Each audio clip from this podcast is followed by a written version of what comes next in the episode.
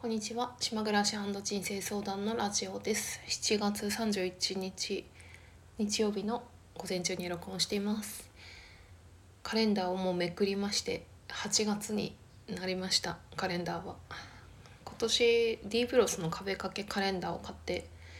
壁掛けカレンダー自体が久しぶりなんだけどやっぱりこのカレンダーをめくるっていうのはなかなか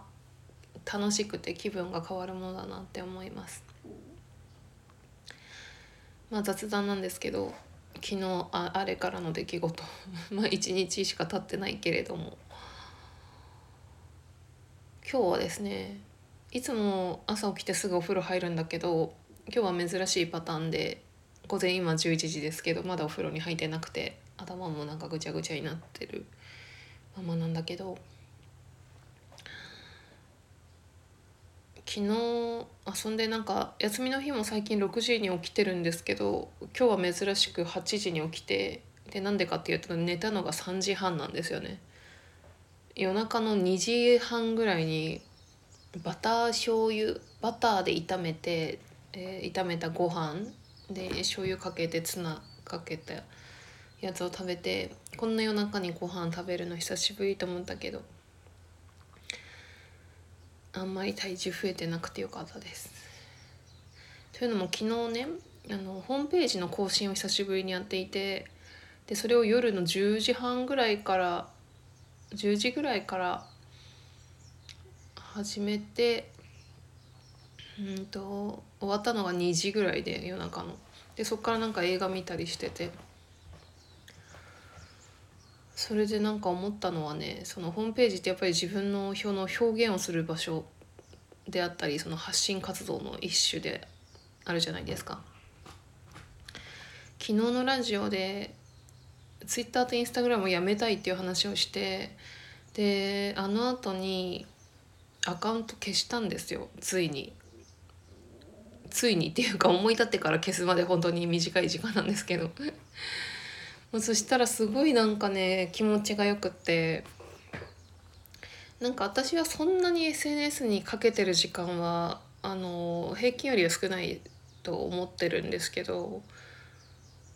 だからその SNS を見なくていいっていうストレスよりはやっぱり自分がその発信活動しなきゃいけないっていうその無意識の中でこう焦ったり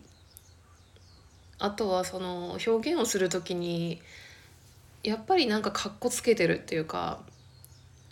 かっこいいこと書こうみたいなまあ本心を本当のことは書いてるんだけどその表現方法がかっこつけてんのがなんかだからそれがやっぱり音声でこの喋るっていうことと違う点がちょっと違和感があるなっていうのを思ってたのかな。SNS で嫌なこといっぱいありますけどあのなんかまあ Facebook は1ヶ月前ぐらいにやめたけどさまず Facebook は友達申請が来るのが嫌で あの Instagram はなんか自分の望みとしては私はその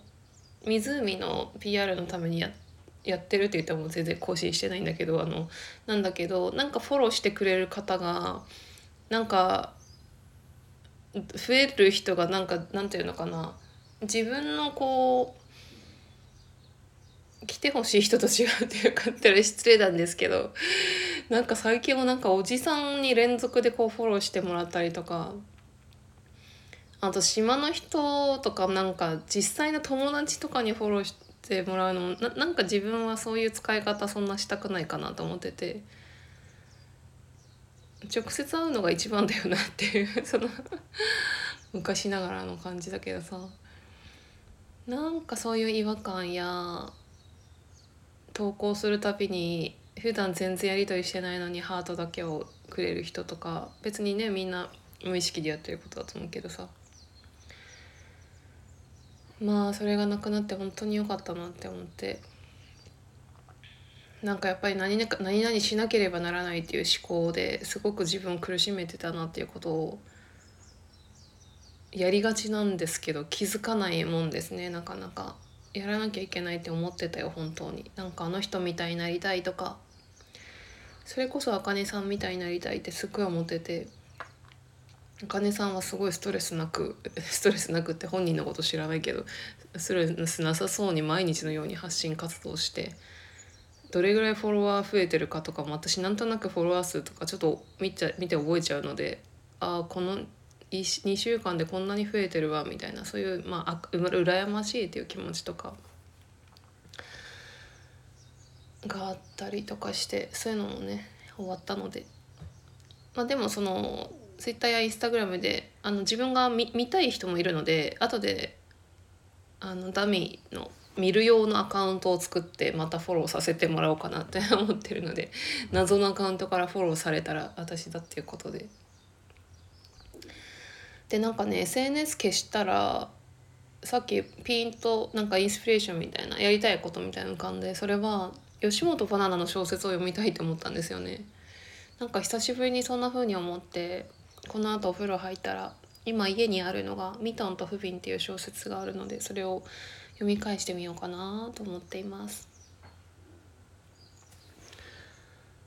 あとはそのホームページを整理したことでなんか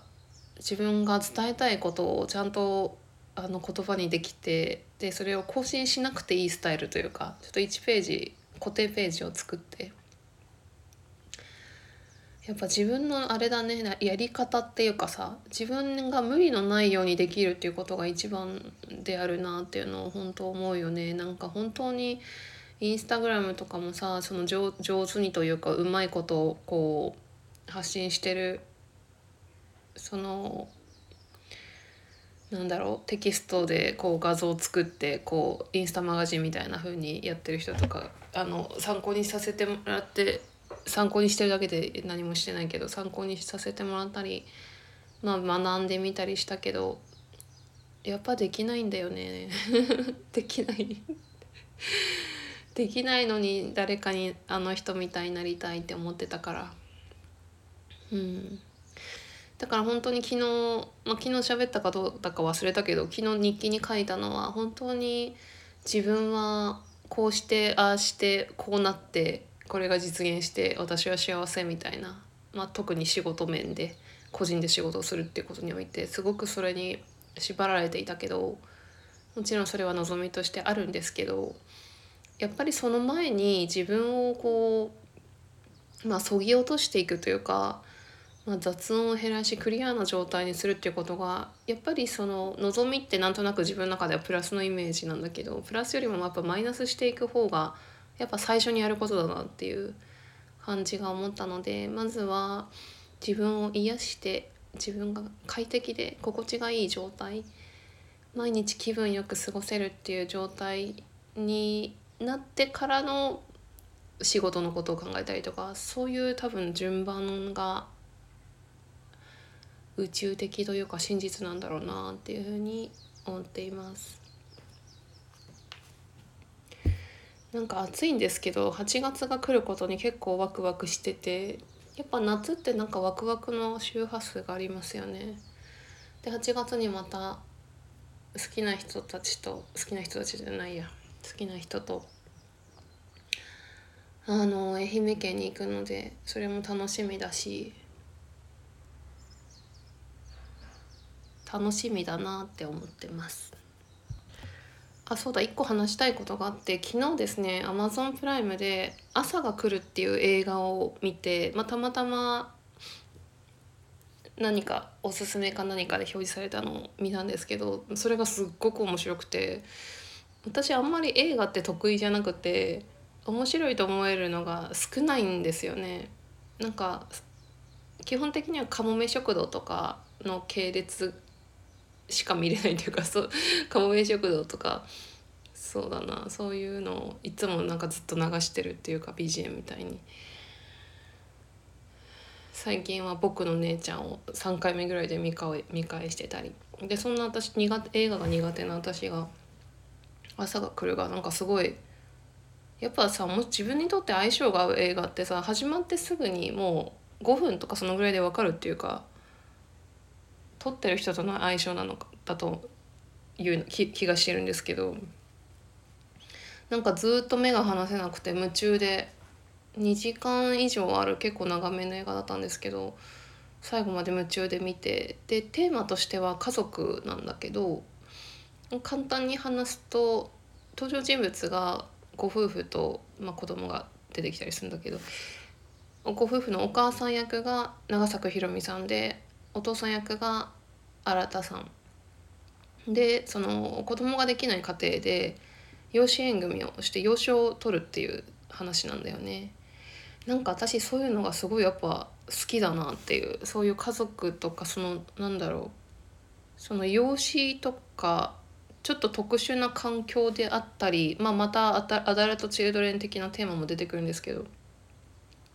そういうのがすごい夢中になって見ちゃうなって。思います。それでなんかすごい自分が好きな映画見るとこれ誰が撮ったんだろうっていうのはやっぱり気になってまたその人が撮ったもので見てみたいなと思うんだけど調べたら川瀬直美さんっていう監督で川瀬さんは結構前から注目してたのであさすがと思って2年ぐらい前の映画みたいですね。もし興味があれば。